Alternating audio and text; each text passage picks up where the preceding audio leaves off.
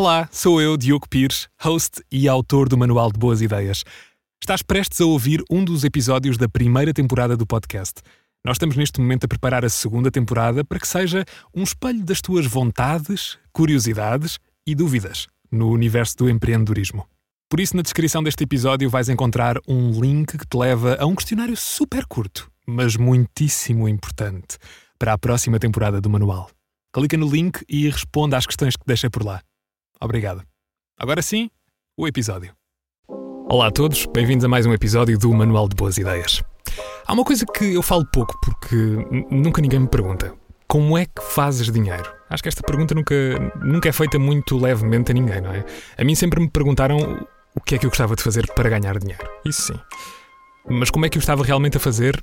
Nunca. E porque eu penso que isto pode ser útil para vocês, decidi falar sobre isto. Durante a faculdade, já não sei bem porquê, eu comecei a escrever textos sobre coisas de que gosto e pelas quais me interesso. Sobretudo gadgets e tecnologia no geral. Eu escrevia e, na altura, quando estava na faculdade, publicava tudo no meu blog. Já vinha a publicar há alguns anos. O resultado disso, espantem-se, nenhum. Eu não tinha visitas no meu site. Na altura era preciso ainda cerca de. eram 10k no Instagram para poder pôr links nos stories, fazer o, o chamado swipe up. Lembram-se disso? Não foi assim há tanto tempo quanto isso.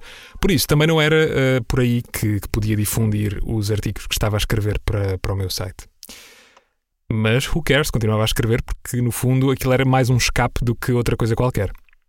Houve uma edição do Web Summit Uh, provavelmente das primeiras a que eu fui, ainda na altura uh, sem, sem estar em trabalho. Tinha daqueles bilhetes que, que eu acho que ainda hoje são dados a jovens estudantes e fui ao Center Stage do Web Summit no Pavilhão Atlântico.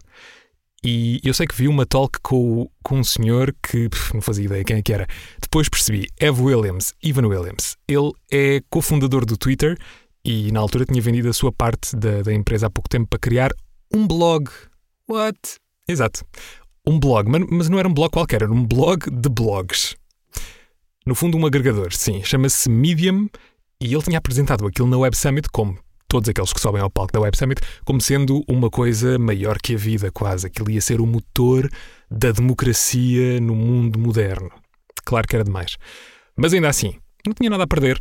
Inscrevi-me no Medium, Medium, Medium, como vocês quiserem chamar, e depois depositei os meus textos todos no Medium. Resultados? Zero. eu confesso que na altura desmotivei-me um bocado. Claro, isto de escrever não me estava a levar a lado nenhum e ainda me comia bastante tempo que na altura podia dedicar a outra coisa qualquer. E o que eu precisava mesmo naquela fase começava a ser algum dinheiro para, para ajudar a pagar as propinas. Então deixei de lado a minha conta no Medium e, e o meu blog também. Segui caminho, só. Eu tenho ideia de terem-se passado uns 5 ou 6 meses sem ter escrito mais nada, em mais sítio nenhum, na verdade.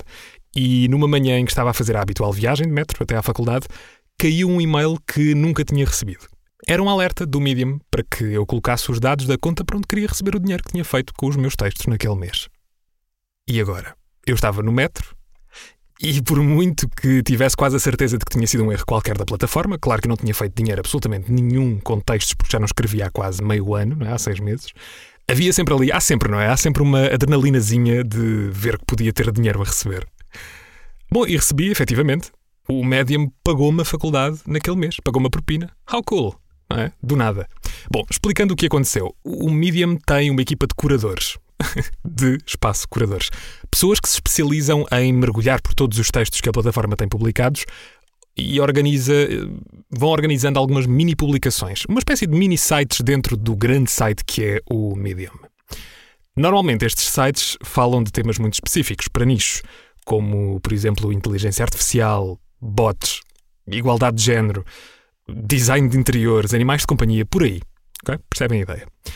O que aconteceu é que nesse mês, um dos curadores do Medium achou boa ideia dar destaque a um dos textos que eu tinha lá deixado publicado. Esquecido, mesmo. E digo-vos, do nada, soube-me super bem receber dinheiro que não estava à espera de, de receber.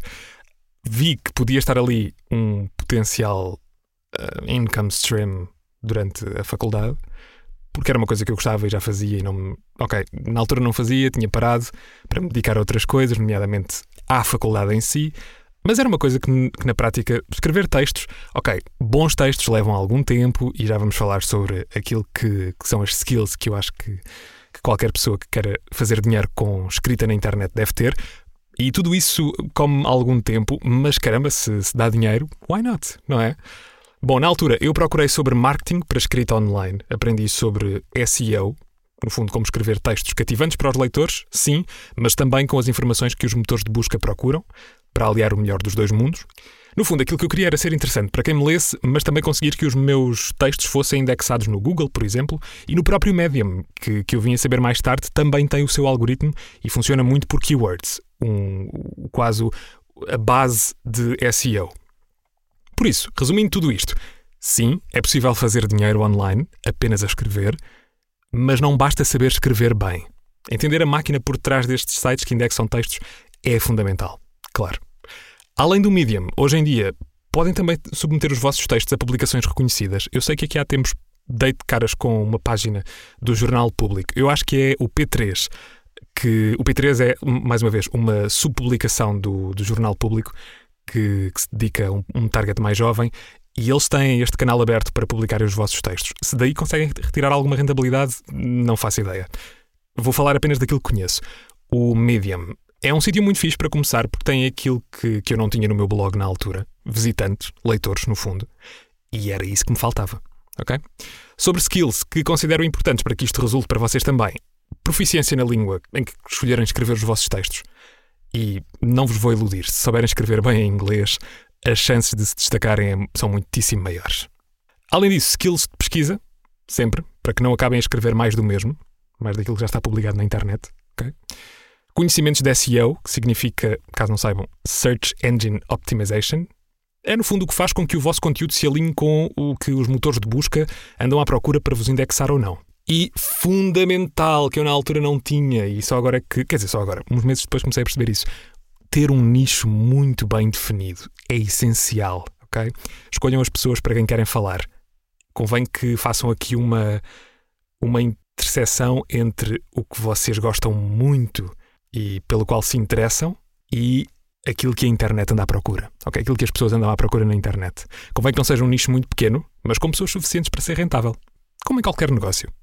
Dito isto, muito rapidamente, para fecharmos, leituras que vos podem ajudar e que eu ainda guardo religiosamente na minha prateleira, Tiny Thunder, da Sue Rice.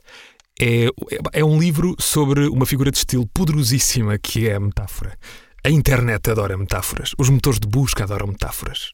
O ser humano, no geral, adora metáforas. Vamos pôr isto assim.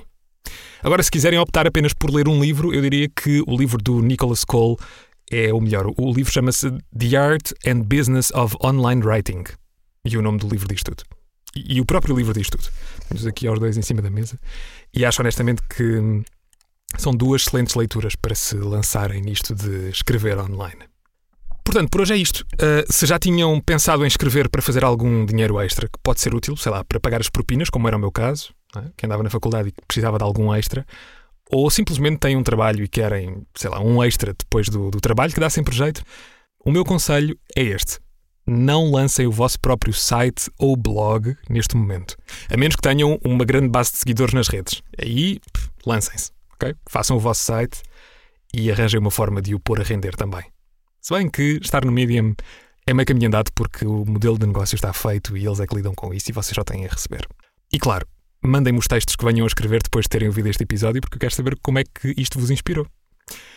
Planos daqui para a frente.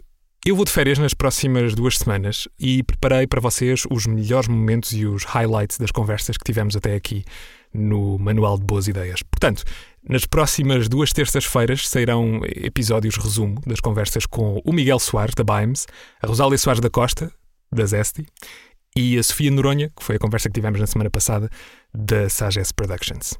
Obrigado por acompanharem o Manual de Boas Ideias. Se este foi o primeiro episódio que ouviram, bem-vindos. Subscrevam o podcast na app onde estão a ouvir. Na próxima terça-feira, há mais.